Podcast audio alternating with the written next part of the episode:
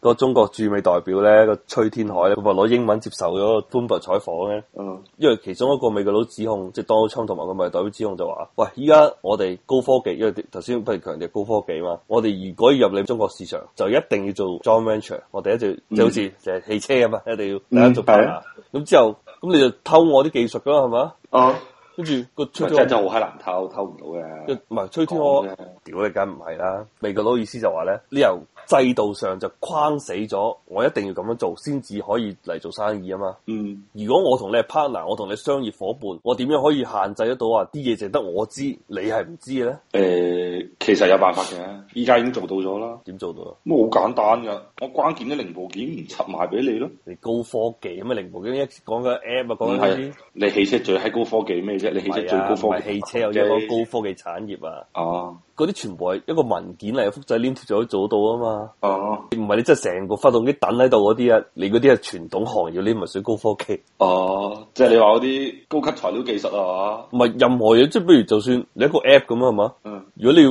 開放俾佢，頭先講啊，誒唔好講 Facebook 啲已經執得嗰啲啊，講 Instagram 啊嘛。嗯假設你係有啲你原有即係嗰啲計法啦，我唔知啊 app 背後啲嘢，嗯佢一套數學模型嚟咗係嘛？嗯咁你好容易複製黏貼嘅啫嘛，一個文件嚟嘅，你點樣可以防止到？假設你 Instagram 入中國，一定要同我哋嘅咩騰訊嘅 partner 嘅，你點樣防止騰訊偷你嘢？冇得防止啊嘛， 一定偷啊！屌嗯，冇得防，冇冇得防。咁騰訊喺呢方面又真係做得幾好嘅。同埋嗰個呢個崔天凱冇咗，喂唔係喎，我係中國法律冇話到我一定要偷你嘢嘅 噃，啊，我冇話我冇話你一定要咁樣，所以你呢個指控係並冇實質證據嘅， 哦，係啊，屌啊真係即係話我中國係冇話一定要偷你嘢係嘅，但係係我控制唔到我自己偷你嘢係嘛？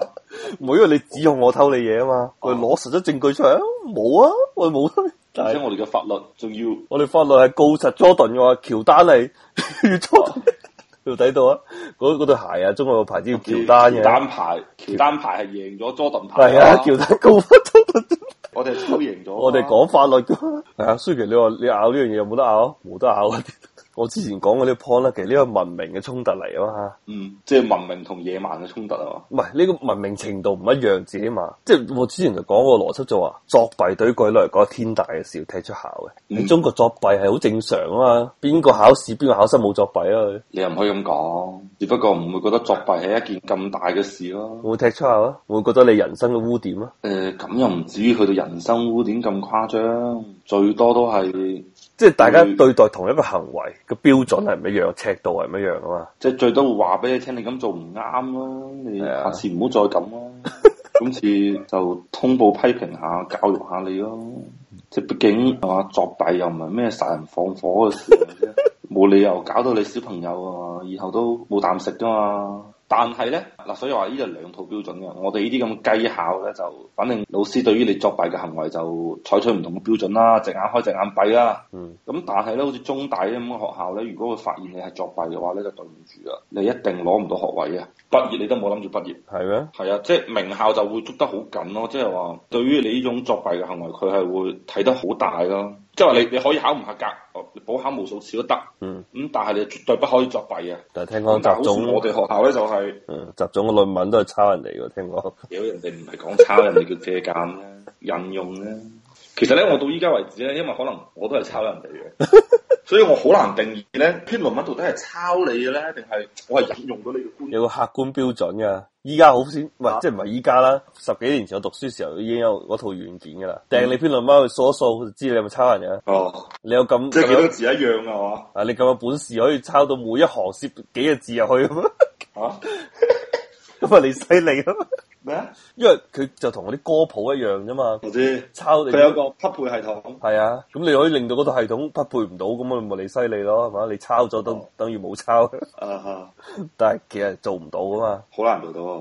誒、啊即係你花咁多心機，你不如自己寫一篇嘢算啦。 啊，咁我頭先講，其實未講到最重心嘅，因為美國佬佢做呢樣嘢咧，主要希望嘅就係通過呢個貿易嘅手段，因為嗰個貿易代表個 Robert Lighthizer 咧，佢已經嗯即係講到明，佢就話：我哋其實個態度整緊同中國一樣嘅，市場係我哋最大嘅籌碼，最緊我哋最緊要好好嘅就揸住呢個市場。即係譬如話，假設啦，亂笠啊，即係譬如中國啊，原來好多汽車都係中國進口，好多手機中國進口嘅。嗯咁我哋既然有咁大市場，要買咁多手機，要買咁多汽車係嘛？嗯，咁啊點解唔可以將啲產業拉翻嚟美國咧？咪好似多春咁講咯，令到更加多人就業咯。嗯因為我哋有最大嘅市場啊嘛，就算到此時此刻為止，美國市場都大過中國噶嘛。嗯咁啊，通過加你關税，就之前就講啦，一戰之前嘅世界就係咁啦。當我想我發展我自己產業嘅時候，咪加關税咯，加到你賣唔起鬼佬貨，我自己再喺國內生產咯。咁中國其實就做緊相類似嘅嘢啫嘛，啊，即係同樣一部 Benz C Class 係嘛，你嗯一定會買國產，唔會買進口，因為進口貴好多啊嘛。貴好多，咁即係個邏輯就咁樣。但係如果某一日進口同國產一樣價錢，冇減配咯，咁可以買進口啦咁，咪咯。咁呢時候中國產業咪受到毀滅性打擊啊！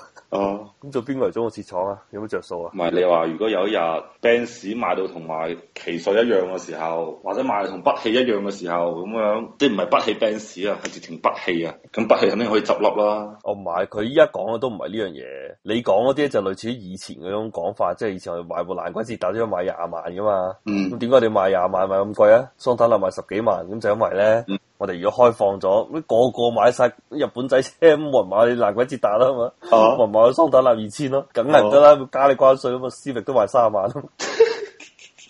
咁我先有生存空間，你講呢樣嘢啊嘛，哦，跟住啲錢袋晒落一汽嘅袋啊，係啊，就希望嚟壯大一汽成為一個國際性企業啊，到時可以喺國際市場上抽翻贏思域啊嘛。捷達可以抽人思域啊！我有一日可以。 嗱，所以你講到呢度咧，我有一個咁樣嘅感受啊，即係其實咧，佢相當於係一班大資本家，即係當然喺中國就冇大資本家啦，就係、誒、國有企業啦，即係共產黨啦，其實係攞住我哋揾緊我哋笨柒去同人哋去叫板嘅喎。阿爺呢個時候就答你咧，我呢揾你笨柒咧，係揾你消費者笨柒。但係如果你係一個一汽嘅工人，咁你咪唔係咁諗先，你唔使下崗嘛。係啊，所以到最尾其實就係話，佢係犧牲我哋嘅利益去着數一氣人啊。嗯，咁我咪好唔爽咯、係咁啊其實對於我嚟講嘅話，其實我係希望美國佬入嚟嘅喎，啊誒，係咪先？咁呢個時候阿爺就答你 naive too simple，吓、我又點 too simple 咧？因為喺長遠嚟講咧，如果你可以一汽變成一個國際性企業，好似 Benz 咁係嘛，嗯，咁你嘅做嘅生意就唔係淨係賣捷達噶嘛，哦就賣 Benz 咁啊嘛， 做晒全世界生意，你盤生意越做越大，咁咪請更加多人，大家一齊發達啦。但係問題呢啲實現唔到嘅嘢喎，係嘛？即係你日日咁樣喂我食春藥，已經喂到我硬到已經冇晒知覺咯喎。因為咧，我哋可以睇到一點就係、其實貿易保護主義咧。外國係點我唔知啊，反正中國咧係一定救唔到嘅，因為你保護係咩？你保護緊你共產黨喎、你自己保護緊你自己喎、即係嗱，你話你保護嘅嗰個領域係你共產黨無盡入入去嘅嗯，咁、我都鋸啲，但係你你保護親都係保護你共產黨嘅蛋糕喎、嗯。嗱，你睇下共產黨冇入去嘅嗰個產業，互聯網相關嘅嘢，佢係咪冇保護到啊？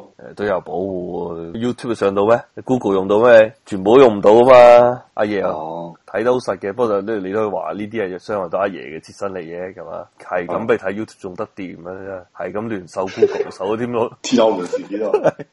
哎呀，你喺度守天安門啊！知咁閪多人都去天安門參觀㗎啦。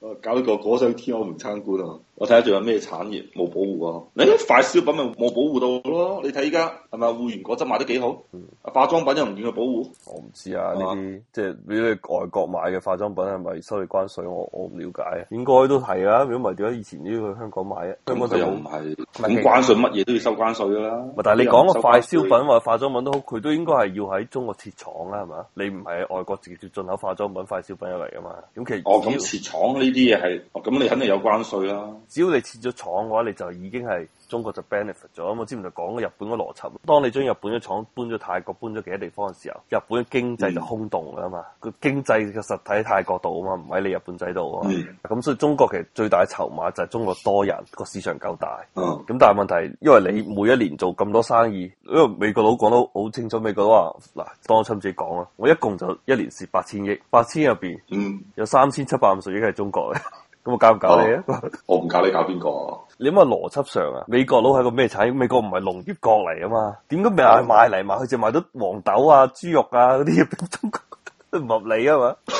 其實講到底就係、估我估啊，我冇數據，但係應該係中國自己都唔夠食嘅啲黃豆同豬肉，即係無論點都要買㗎啦，係嘛？唉，嘅美國佬咁大意見，咪買多啲咯，咪買少啲咩墨西哥買少啲其他國家嘅黃豆豬肉咯。再一縮埋，再一縮埋。但問題美國佬嘅 GDP，我相信農業佔佢好細一部分嘅啫，係嘛？你諗下人哋嗰啲中央銀行睇啲數據都叫非農就業啦，係嘛？佢都唔睇農業嘅就業數據， 即係淨睇非農嘅就業數據。好明顯就係美國嘅無論產品又好服務又好，根本係入唔到中國市場。當然你都喺度拗，哎呀你美國佬啲咁渣係嘛？出埋晒嗰啲咩 GM 啊、福特呢啲咁醜樣嘅車，係嘛梗係唔係？ 嗱，你從呢個角度上邊嚟講咧，我又覺得啱嘅。美國佬啲車係唔得啊！屌，係咪先？得架仔都未出聲，係咪先？主要架仔係就費事得罪阿爺啦，係嘛？ 美國佬。即係呢個時候架仔就唉，算啦，我都係費事出頭唔啦。係，因為架仔應該係出口多過入口噶嘛，架仔應該貿易順差嚟 嘅，冇理由出。所以架仔都唔出聲咯。係啊，有着數點解唔出聲咯？美國佬蝕緊錢， 唔係，仲有一個問題就係、中國真係好依賴架仔。嗯，誒，中國其實係好依賴架仔嘅，因為我哋中國即係要生產好多嘢咧，都要靠架仔啲裝備，因為得架仔肯賣啲四五十年前嘅架撐俾我哋。美國佬連四五十年前嘅架撐都唔肯賣俾我哋誒嘅。架仔賣咗美國佬就調翻轉頭啊！